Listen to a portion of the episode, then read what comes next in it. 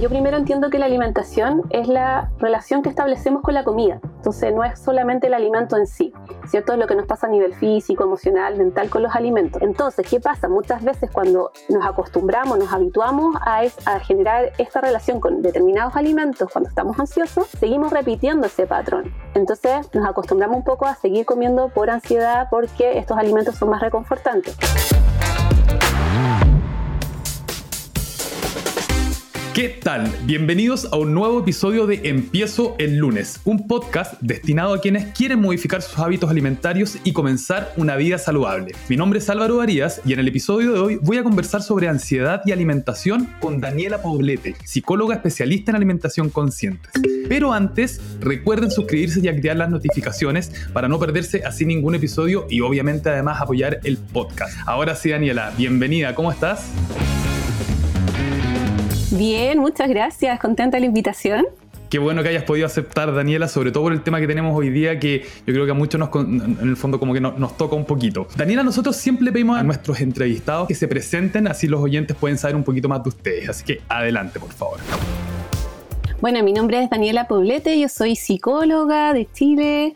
Em, soy psicóloga hace 12 años y los últimos años, eh, los últimos 5 años aproximadamente, me he dedicado en todo lo que tiene que ver con la psicología de la alimentación consciente. Ya trabajo mucho lo que tiene que ver con personas con obesidad, con sobrepeso, con trastorno en la conducta alimentaria y los acompaño en el fondo a ese proceso de sanación, a incorporar hábitos saludables y, bueno, eso finalmente es lo que estoy haciendo actualmente. Eh, hace poquito creé una comunidad que se llama Psicoalimentación Mujer, porque eh, en el fondo los que mi público más objetivo son las mujeres. Ya, entonces por ahí eso, eso lo creé hace poco y en eso estoy actualmente. Oye Daniela, mira, nosotros siempre empezamos este podcast con una pregunta que es general, porque no hay una definición única para esto, pero para ti personalmente, ¿qué es alimentación saludable? Mira, yo primero entiendo que la alimentación es la relación que establecemos con la comida. Entonces no es solamente el alimento en sí, ¿cierto? Es lo que nos pasa a nivel físico, emocional, mental con los alimentos. Respondiendo un poquito a eso, es la alimentación saludable para mí sería esto de poder nutrir tu cuerpo, pero a la vez sentirme tranquila con lo que estoy comiendo, o sea, disfrutando esa comida, eh, lo placentero que puede ser el alimento, eh, sin sentir estas culpas o tensión por la comida. ¿Ya? Porque a veces nos pasa que comemos, claro, alimentos que son eh, categorizados como saludables, pero lo hacemos desde una mentalidad de restricción, de control, de debo hacerlo porque estoy a dieta, eh, y no lo disfrutamos. Entonces creo que el concepto de alimentación saludable, por lo menos para mí, integra todos estos aspectos, que sea como el nutrir mi cuerpo, pero también que lo disfrute. Va un poquito por ahí. Eh, es una interesante definición, sobre todo porque generalmente hablamos con nutricionistas. Entonces el foco generalmente va al alimento eh, y se habla poco y por eso es que también teníamos muchas ganas de hacer un capítulo con un psicólogo que tuviera en el fondo como esta beta de alimentación, porque eh, a raíz y después de un montón de capítulos nos hemos dado cuenta que efectivamente la relación con la comida es la que tiene que ser saludable. Al, a la vez también como los alimentos, pero la relación que hay en términos de restricción y todo es súper importante. y con respecto, voy a lo mismo a la siguiente pregunta, digamos, a la ansiedad. ¿Cómo influye la ansiedad en nuestra alimentación cotidiana? Influye bastante porque la ansiedad finalmente, eh, bueno, la ansiedad primero todos la sentimos, todos los seres humanos sentimos ansiedad, es algo propio de todo, pero el tema es cómo nosotros como aprendemos a regular esa ansiedad. Muchas veces cuando no aprendemos a regular, no sabemos cómo regular esa ansiedad, buscamos la comida a veces como forma de compensar o autorregularnos esa, esas molestias, esa incomodidad que estamos sintiendo con la ansiedad.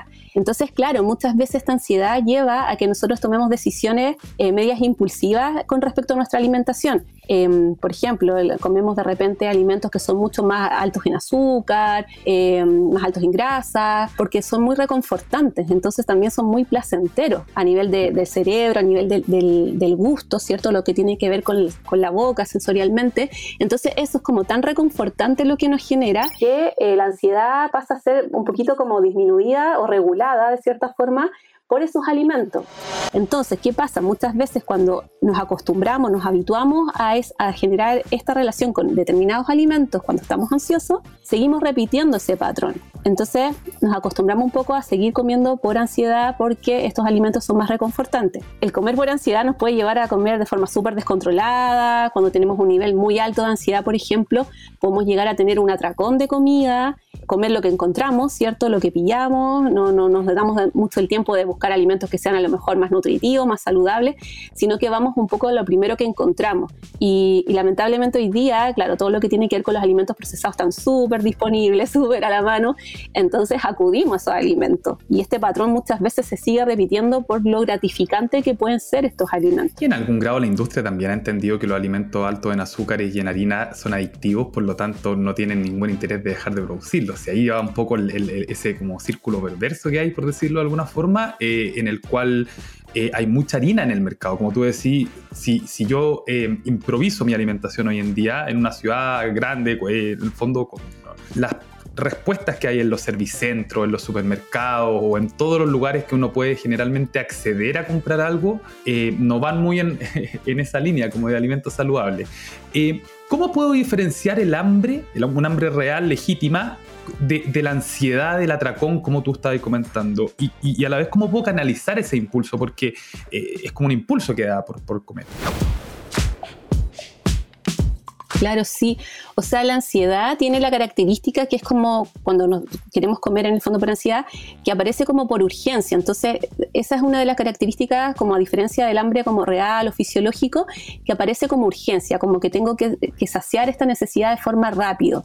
Entonces ahí eh, comemos sin percatarnos de lo que estamos comiendo y por lo general escogemos alimentos como bien específicos, que tienen que ver con alimentos, por ejemplo, altos en, en grasa, perdón, en azúcar, Em, como que es como este típico antojo que uno menciona, ¿no? Como el antojo de querer comer algo específico.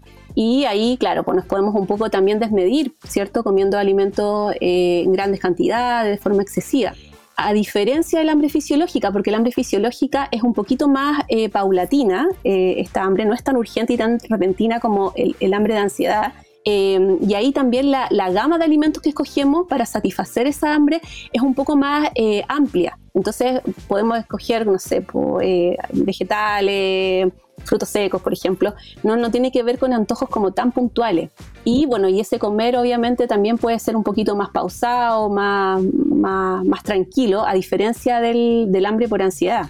Entiendo. Podríamos intuir entonces que hay el, hambre fisiológica es más consciente y el hambre por ansiedad es totalmente inconsciente, porque es como lo, hablábamos una señal y, al ser inconsciente como uno tiende no, no a escoger tampoco mucho lo que va a comer.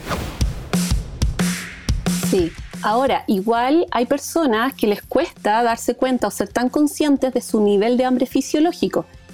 Y esto pasa muchas veces porque por el ritmo de vida, que de repente estamos muy ocupados con el trabajo, o de repente en personas que han tenido, que uno les llama como dietistas crónicos, que son personas que han tenido un largo historial de pasar de una dieta en otra, pasa que están súper desconectados de su cuerpo, porque están súper habituados a las reglas, a como la dieta dice que tengo que comer a tal hora y tanta cantidad, ¿cierto? Que nos desconectamos de la sensación de hambre propia del cuerpo. Entonces, como que de cierta forma pasas por alto esa, esa, sensación de hambre y bueno, te das cuenta finalmente cuando ya el hambre aumentó muchísimo y ya viene a lo mejor esta hambre también, también un poco más grande, más voraz, por decirlo de alguna forma, y, y comemos ahí también cuando llega a ese nivel. ¿Ya? Entonces, hay muchas personas que también eh, han dejado de esa conexión con el cuerpo y no se dan cuenta del, hambre fisiológica. Tú hablabas ya hace un ratito, eh, Daniela, de la culpa, porque lamentablemente la ansiedad generalmente viene acompañada después de este proceso de culpa. Entonces, ¿cómo puedo yo como usuario ayudar a castigarme menos, porque proponerme no caer o no tentarme nunca más es imposible, que generalmente es lo que uno hace cuando empieza una dieta, dice, ya, desde el lunes no más chocolate, y comí el martes chocolate y, y piensa en el fondo que ya como que se acabó todo. Entonces, ¿cómo manejar esa culpa y entender que este proceso no es lineal? Claro, yo creo que tiene que ver con varias cosas. O sea, primero como proponernos si uno quiere empezar a comer más saludable, eh, ponerse como metas bien, eh, bien, bien concretas, bien realistas a mi realidad, ¿cierto? A mi presupuesto, a mi contexto también con quienes vivo, que de repente a lo mejor yo soy la interesada en hacer cambios, pero mi familia, por ejemplo, no. Entonces tengo que, todos esos elementos tengo que tomarlos súper en cuenta al momento ya de decidir, ya quiero hacer un cambio de hábito, por ejemplo, y comer más saludable.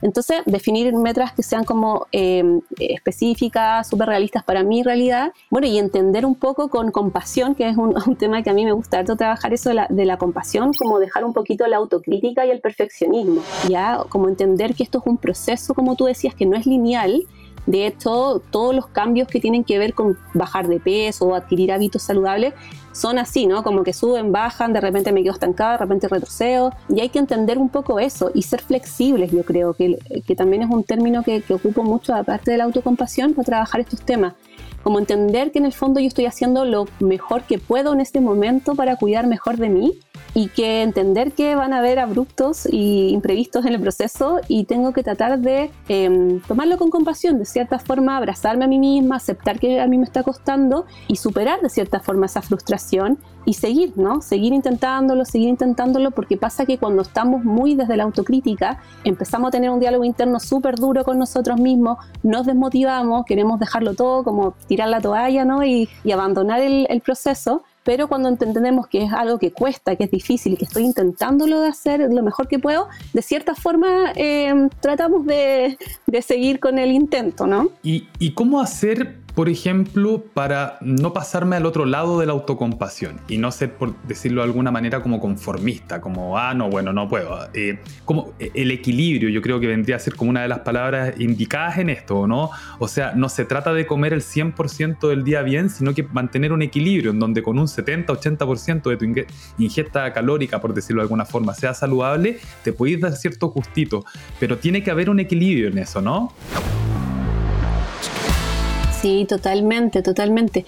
Claro, porque cuando uno habla de ser compasivo, también, eh, así como el concepto, uno que trabaja ahí en, eso, cuando trabajamos en la psicología, hablamos que es como esto de, de ser flexibles con nosotros mismos, pero también de buscar cómo cuidarnos mejor, cómo cuidar mejor de mí mismo. Entonces ese cuidar mejor de mí mismo, claro, no tiene que ver con que ya eh, como pura comida procesada si estoy tratando de comer, eh, eh, comer más saludable, ¿no? No es como me voy al otro lado y me, y me abandono sino que tiene que ver cómo cuido mejor de mí, o sea, cuido, a lo mejor el cuidar tiene que ver con que yo también me pongo desafíos, con que yo también me esfuerzo por lograr ciertas cosas, por lograr mi bienestar, porque el bienestar, claro, no tiene que ver solamente con aceptarme y abrazarme a mí mismo, sino que también motivarme y dar pasos a un, en el fondo, a un autocuidado mayor. Entonces también tiene que ver con eso, no, no tiene solamente que ver con, con, quedarnos ahí y no hacer nada al respecto, todo lo contrario. Totalmente. Y tú hablaste hace un ratito, Daniela, del entorno, que yo también creo que es uno de los puntos fundamentales por dos motivos. Porque por un lado, ciertas personas te dicen que te tienes que rodear de, gente que ojalá tenga tus mismos intereses para que sea más fácil, pero por otro lado, en la realidad misma, a veces eso es súper difícil, porque ¿qué pasa si tu familia no come bien? ¿Que ir de la casa? No, pues como que tenés que convivir con eso. Entonces, ¿cómo em, cómo hacer para no echarle la culpa al entorno, pero a la vez lidiar con este otro lado que te decía, que es, como mi decisión personal, también depende de mí, más allá del entorno. ¿Cómo hacer ese equilibrio, esa, esa diferencia? Bueno, va a depender un poco de la situación de cada persona, porque hay personas que efectivamente son, eh, por ejemplo, yo he tenido casos de que son muy dependientes de la comida procesada, que genera una, casi, casi una adicción. Entonces ahí uno toma un poquito como determinaciones un poco más radicales en cuanto a ya, si toda mi familia no me ayuda en el proceso y no aportan a que yo pueda salir, ya, de repente tengo que a lo mejor, como tú dices, claro, a lo mejor no me puedo ir de la casa, pero a lo mejor implica como poder conversar, pedir ayuda de mi entorno, poderse como trabajar un poco la, la, fortaleza también interna, porque claro, en el fondo todos los demás van a estar haciendo algo que yo estoy tratando de salir de, ese, de esa dinámica y cuesta. Pero creo que por ahí tiene que ver harto con conversar con la familia, con explicar el proceso en que uno está, con seguir, aunque la familia a lo mejor no te apoye, tu entorno, seguir como súper eh, consciente con mi anhelo personal de cómo quiero vivir mi vida y en ese sentido las decisiones que tengo que ir tomando van a ir más por mí. Entonces es un trabajo súper complejo en ese sentido, sobre todo como porque obviamente nosotros estamos tratando de salir de algo que nos cuesta y que vemos que todo el entorno y no, nos facilita las cosas, se hace súper complejo. Pero por ahí, claro, hay determinaciones que hay que ir tomando que sean como claves para el propio bienestar. Claro, porque los intereses son individuales. Eh, entendemos también, y lo hemos repetido acá muchas veces, que no todos somos un peso. Y eh, esa, esa, decisión es casi inherente a la persona, pero, pero es difícil. Yo, nosotros en, el día a día lo vemos, imagínate que tú como psicóloga más aún, y, generalmente uno trata de generar ese entorno donde no haya, eh, cuando habla Daniela de procesados, para que se entienda también ahí, ¿de qué hablamos, Daniela? De galletas, de, papas fritas, de como lo que está en la despensa, como que uno abre un paquete y, y se puede comer, ¿no? Sí, totalmente, totalmente, de ese tipo de alimentos. Ahora también, por ejemplo, yo también trabajo con adolescentes y también me pasa eso, ¿no? Como que vemos de repente que el adolescente está tratando de cuidarse, de, por ejemplo, adolescentes que tienen obesidad hoy en día y tratan de cuidarse, seguir un poco el plan, pero muchas veces los papás también son muy autocríticos con los, con los chicos, porque a veces también la familia eh, no ve los cambios tan rápido, porque como hemos hablado, es un proceso, ¿cierto? Eh, no ven los cambios tan rápido, entonces de repente también los empiezan a presionar mucho, lo empiezan a exigir. Y cuando son adolescentes, obviamente, si tenemos a los papás que nos están controlando todo el día con lo que comemos, criticando nuestro peso, criticando de repente nuestras decisiones, los chicos también se desmotivan. Entonces muchas veces el abandono de los tratamientos tiene que ver con que eh, que los demás no están creyendo en nosotros, con que están eh, criticándonos constantemente, eh, los padres o de repente hasta los mismos profesionales de la salud. Entonces ahí también hay un tema súper complejo del medio que también influye en, que sigamos o no intentándolos y motivándonos por el, por el cambio. Sí, de hecho, bueno, a nosotros nos ha pasado acá, eh, generalmente los papás o uno mismo cuando quiere abordar algún tema que tenga que ver con el sobrepeso, uno tiende a pensar inmediatamente en el nutricionista. Eh, por el tema de la alimentación. No, no, no, tú me puedes corregir, pero no creo que el del 100% todos digan, ah, voy al psicólogo. Como uno tiende primero a decir, voy al nutricionista. Pero muchas veces estos problemas con la alimentación tienen un montón de relación con, con, lo que es la psicología, en el fondo, porque la alimentación en sí es muy emocional. Eh, como tú hablas desde la casa, desde niño, de que te dan premios con comida, eh, y, como que la relación que tú vas formando es distinta. Por lo tanto, hay una arista eh, que en el fondo se mezcla mucho y lo digo también por los nutricionistas. Mira, a mí me tocó ver un caso una vez de una persona que estaba yendo al psicólogo para efectivamente tratarse la ansiedad. Era muy ansioso, andaba temblando todo el día, como que no podía estar quieto y lo, típico. Eh, y resulta que él estaba efectivamente viendo este tema con un psicólogo. Eh, pero yo lo veía y de repente se pegaba un atracón de unas galletas, no voy a decir la marca, pero unas galletas. Y aquí hemos hablado varias veces que cuando uno come harinas refinadas y azúcares, eso pega un pico de insulina que hace que al ratito tú después quieras volver a comer. En el fondo el azúcar es adictiva. Entonces, ¿cómo tú tratas un problema eh, eh, con psicólogo, pero llegáis a la casa y no te dais cuenta? Porque yo creo que esta persona ni siquiera entendía en el fondo que esto genera un alto de insulina y que eso después le va a ver de nuevo el tema. Entonces, es absolutamente interdisciplinario a veces este tema, que tiene que ver con los nutricionistas y los psicólogos. ¿Suelen trabajar a la par también ahí, Daniela? Sí, totalmente. O sea, es una problemática que hay que trabajar de forma eh, multidisciplinar. Eh, trabajamos generalmente los, nutricionistas, con los psicólogos, a veces también requiere psiquiatra, eh, los médicos, ¿cierto? A veces nutriólogos. Yo, creo que ahí, yo creo que hay uno de los ejemplos más claros son las personas que se operan y que al año vuelven a recuperar el peso. Como que el cuerpo fisiológicamente, incluso tú puedes cortar el estómago, pero si el cerebro no entiende el cambio del hábito o de la comida, literalmente tú vuelves a obtener el mismo peso que tenía ahí antes. Y eso creo que es bien recurrente, ¿no? Es muy recurrente, o sea, el, no recuerdo ahora el porcentaje exacto, pero de fracaso, por decirlo de alguna forma, de la, de la cirugía bariátrica es bien alto. Es bien alto porque las personas recuperan a los dos años aproximadamente, en un periodo de dos años, su peso anterior o incluso más. Entonces, y muchas personas, claro, lo que mencionan es que, claro, me operé del estómago, pero no de la cabeza, no, del, no de la mente, dicen mucho. Es la típica frase que, que, escucho de ellos. Entonces, claro, porque no hubo este cambio también de mentalidad de lo que significaba para mí la alimentación, eh, la alimentación emocional, ¿cierto? El cambio de creencias también, que ahí hay que ir trabajando con las personas que se operan. Entonces, por, lo mismo, yo insisto que el, mejor resultado se puede obtener cuando trabajamos desde las distintas disciplinas. Es importante, por ejemplo, el caso que tú me dijiste anteriormente, como esto del azúcar, que la persona a lo mejor no sabe que va y come una cantidad de azúcar y que después llega al pic, ¿cierto? Y le genera más dependencia. Y eso también es importante que ahí el nutricionista obviamente esté con la persona.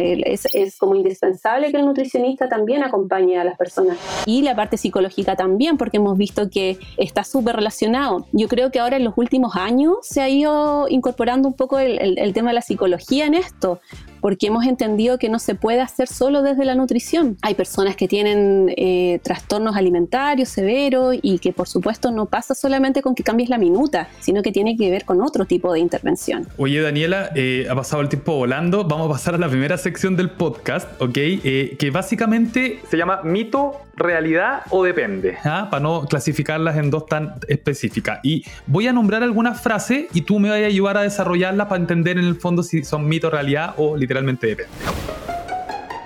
Vamos con la primera. Para calmar la ansiedad hay que realizar actividad física. ¿Mito, realidad o depende? Depende. Yo creo que hay que entender el origen de esta ansiedad primero. ¿No? Como es súper distinto si yo soy una persona que tengo diagnosticado un trastorno de ansiedad, por ejemplo, que el ejercicio me puede ayudar, pero no es lo único. Yo tengo que hacer otras cosas también, ¿cierto? Mucha gente tiene también que utilizar medicamentos. Va a depender un poquito de cada persona. Entonces, el ejercicio, por supuesto, que ayuda muchísimo a, de repente, a regularnos, ¿no? A regular cuando hablamos de esto de la ansiedad, que yo te decía que es importante aprender a autorregular esa ansiedad. El ejercicio nos puede ayudar, puede ser un aporte, pero depende de la persona, porque en algunos casos no es suficiente y no es el origen. Entonces, al no ser el origen, es como va a atacar. Perfecto, entiendo. Segunda, ¿el estrés influye en la ansiedad y la alimentación? ¿Mito, realidad o depende? Eh, realidad. claro, está bueno, súper estudiado que el estrés tiene que ver mucho, bueno, aumenta nuestros niveles de cortisol, ¿cierto? Por lo tanto, va generando que nosotros eh, vayamos teniendo más eh, hambre eh, vayamos escogiendo también estos alimentos que son más calóricos, más azúcar, ¿cierto? Entonces, por supuesto que va influyendo en que nosotros vayamos escogiendo alimentos de forma también más impulsiva.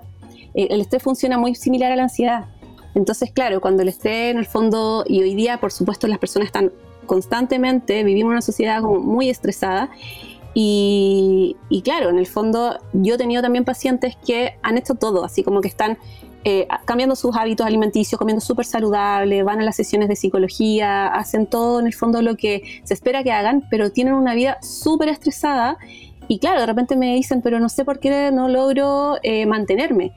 Pero claro, en el fondo si tú estás siempre con el pic del cortisol, es muy difícil que tú puedas como regularte. Eh, con la comida y con otros aspectos también de la vida. Totalmente. ¿Y algún tip ahí que tú podáis ver que ah, sea efectivo para ese tipo de casos? La meditación, el mindfulness. ¿Qué, podéis recomendar para poder tratar de controlar un poquito eso, Daniela? Sí. Mira, yo, yo siempre trato de irme más como al estilo de vida, eh, porque claro, hay técnicas que de repente funcionan para regular en el momento preciso el estrés o la ansiedad, que tiene que ver con la respiración y son muy efectivas. Pero yo siempre sugiero cuando tú ya vienes una vida estresada de por sí, que tú hagas ciertos cambios y ciertos ajustes en tu rutina. Y ahí, por ejemplo, claro, el mindfulness está súper, súper comprobado que funciona fantástico para regular ¿no? la ansiedad, el estrés, ¿cierto? Y también la conciencia corporal, que también está súper asociado con la alimentación. Entonces, mm. tener una vida a lo mejor de... Hay meditaciones súper cortitas, hay meditaciones de 5 minutos, ¿cierto? Exacto. En YouTube, en aplicaciones, así que súper accesible. Perfecto. Para controlar la ansiedad, ¿hay que eliminar el consumo de hidratos de carbono? ¿Mito, realidad o depende? Mito. mito totalmente. Bueno, yo aquí no, claro, no soy nutricionista, pero, pero sí, o sea, claramente cuando hablamos desde la parte, yo te voy a hablar un poco más de la parte de psicología, pero cuando nosotros restringimos, ¿cierto? Eh, nos ponemos a prohibirnos ciertos alimentos, por supuesto que nos genera eh, ansiedad, ansiedad totalmente, porque en el fondo empezamos a desear esos alimentos. Es como que nosotros entramos a decirle a nuestra mente como, eh, ya, te saco estos alimentos y hay una parte de nuestra mente que tiene que, es muy antigua, que es como nuestro sistema más, más viejo de la parte del cerebro, ¿cierto? Y que en el fondo no entiende por qué le estoy sacando, me estoy sacando y eliminando ciertos alimentos, de forma tan radical estamos hablando, ¿no? Entonces genera más ansiedad, ¿no? Y entramos en este estado como de urgencia, supervivencia un poco, y finalmente llegamos muchas veces a los tragones de comida por esa exclusión de alimentos de forma tan radical. Totalmente. De hecho, las dietas propiamente tal, al ser restrictivas, a mi modo de ver, por lo menos personal, esto es muy mío, siento que están mal planteadas, porque no te habla de lo que tienes que incorporar, sino que te habla en negativo. Y uno cuando en generalmente se habla en negativo, es decir, si yo te digo, no imagines un elefante rosado, lo primero que hay que hacer es imaginarte un elefante rosado. Por lo tanto, hay que tener ahí también mucho cuidado como uno se habla y de acuerdo absolutamente contigo, como que de repente en vez de restringir un grupo como los carbohidratos o, u otro grupo en el fondo, eh, hablar más de equilibrarlos y de incorporar cosas nuevas, como pensar qué voy a incorporar eh, en el fondo a mi dieta o a mi alimentación diaria. Por último, comer al menos cinco veces al día y planificar las, las comidas, ¿ayudaría a reducir un poco la ansiedad? ¿Mito, realidad o depende? Yo creo que depende. Eh, depende porque mira, hay personas que de repente son súper desorganizadas o tienen un ritmo de vida muy agitado y que organizarse de esa forma, planificar, las alivia. En el fondo les da como un, orden y les permite como mantener ese equilibrio con la alimentación. ¿ya? Pero si hay personas que tienen, por ejemplo, trastornos alimentarios o personas que son muy rígidas, muy perfeccionistas, ponerle esos horarios finalmente eh, genera mucha tensión, ¿cierto? Eh, mucho estrés y finalmente a lo mejor también lo abandonan porque no les resulta, no, les gusta, no es agradable. Y ahí también cuando nos ponemos con tantos horarios de repente, también vamos desconectándonos con lo que yo te decía del cuerpo, ¿no? De como, ¿cuándo tengo hambre? ¿Cuánta hambre tengo? Entonces, eso también es importante. Que lo vemos de repente en los ayunos, cuando uno dice, ¿sabéis qué? Voy a, mi vecino hizo ayuno, y bajó 7 kilos. Entonces uno dice, voy a hacer ayuno.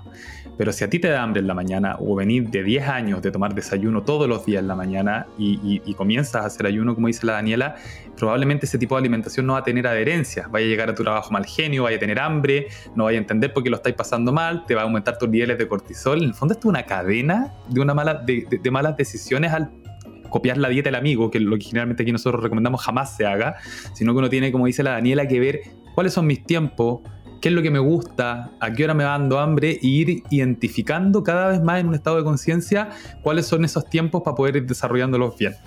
Daniela, terminamos la primera sección del programa y pasamos literalmente a la segunda. Eh, hay una sección que se llama Lunes sin culpa. ¿Te acordás que al principio nosotros te decíamos que este podcast tiene ese nombre porque efectivamente es como una ironía un poquito a procrastinar la fecha y decir el lunes después de la fiesta o después del 18 comienzo, etcétera? Eh, tiene un poquito esa intención como alivianar un poco eh, la carga que tienen estos días y dar consejos y tips para una persona que se está preparando en el fondo para llegar a esta etapa.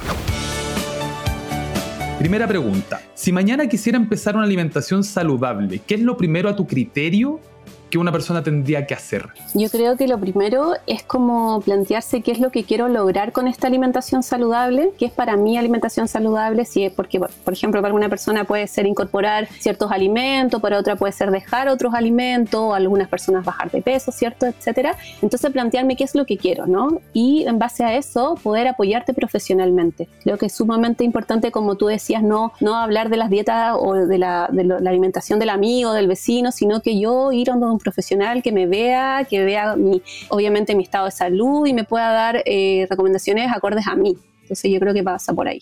A ti, eh, ¿qué te motiva hoy día a llevar una alimentación saludable?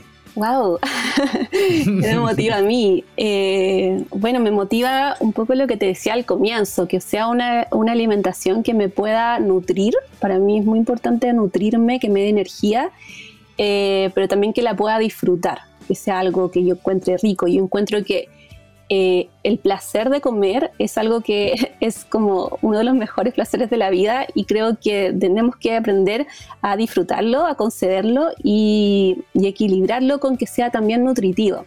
Eh, sin descartar esto que también sea como libre de tensiones, ¿no? que sea como algo súper fluido, que yo si tengo hambre como, si yo quedé satisfecha me detengo y hasta aquí nomás, ¿cierto?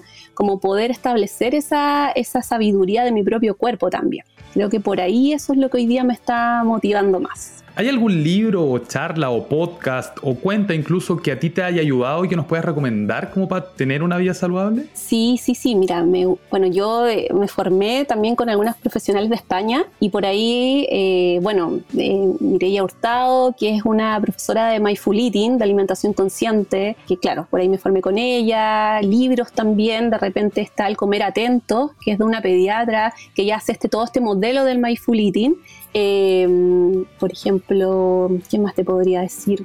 A ver, ¿qué más se me viene? Bueno, acá en Chile también está la, Pamela Merkovit, también que tiene una escuela de, salud y conciencia. Eh, sí, por ahí hay... Bueno, ahí ya tenemos ahí tenemos ya por lo menos tres, cuatro chiquillos para que podamos ir anotando. Siempre tratamos de dar esos tips para que, obviamente, los que estamos en, esta, en, este camino vayamos buscando. Aparte que los algoritmos de las aplicaciones, chiquillos, para que ustedes lo sepan, cuando uno empieza a seguir eso, te empiezan a salir cosas de comida saludable y eso igual ayuda. Así como te puedes polarizar políticamente con una red social, también te podía ayudar en el fondo a que te vaya mostrando cosas que aporten a tu objetivo. Em, por último, Daniela, ¿Qué le dirías a un oyente que muchas veces se ha dicho a sí mismo el lunes empiezo, pero no ha logrado ser constante? Bueno, que, que siempre, bueno, que puedes comenzar cualquier día primero, no necesariamente, esto como que de repente es algo como casi cultural que nos han metido y que, claro, ¿cierto? Como que ya, tú puedes siempre comenzar y, y siempre que tú comiences, en fondo como ten claro qué es lo que quieres lograr, que no te compares con el resto, que empieces como a, a trazar tu propio camino de bienestar y de salud a tus eh, de acuerdo a tu situación, eh, y con harta flexibilidad. Yo creo que eso es importante porque creo que cuando más abandonamos es cuando nos ponemos más rígidos, más perfeccionistas y ahí no nos permitimos el error y ahí nos frustramos y entramos en toda esa dinámica. Entonces yo creo que es súper importante la flexibilidad. Daniela, te quiero agradecer por haber aceptado nuestra invitación hoy día al podcast. Ha sido un placer hablar contigo, pero primero, para quienes quieren saber un poquito más de ti o conocer contenido, ¿dónde te podemos ubicar en Instagram o alguna red social? Sí, mira, mi cuenta de Instagram es eh, Psicoalimentación Mujer. Em, yo ahí constantemente estoy haciendo, bueno, pongo mis talleres, información gratuita, psicoeducativa también, así que pueden ahí encontrar mucho material. Daniela, eso lo vi y para no cerrar antes de hablar un poquito de eso, tú estás eh, otorgando talleres también que tienen que ver con esto mismo, ¿no? Con el tema de la ansiedad y cómo relacionarse con la comida. Exacto, exacto. Hago talleres, ahora pronto en junio vamos a lanzar un programa grupal de, eh, enfocado en emociones y comida se llama, y que tiene que ver con todo esto de regular la, ansiedad con la comida, el estrés con la comida. Así que súper invitado a todos los que quieran ahí sumarse, me pueden ahí en Psicoalimentación Mujer encontrar más información. Muchas gracias Daniela. Bueno, llegó el momento de despedirnos para nosotros también pero antes, eh, si se quieren colocar en contacto con nosotros, ya lo saben, en Instagram también, arroba FitFoodChile, eh, en mi caso, arroba álvaro-varías. Recuerden, por favor, activar las notificaciones para no perderse ningún episodio que estrenamos cada lunes y evidentemente escucharlo. De este lado del micrófono ya me voy despidiendo. Mi nombre es Álvaro Varías. Y del otro lado, en la producción, como todos los lunes, la Delphi, El Salva, Yuli Cabrera y en la edición Mauro Sucho. Muchísimas gracias por habernos acompañado hasta el final de este episodio. Empiezo el lunes. Nos vemos en el próximo. Chau, chau.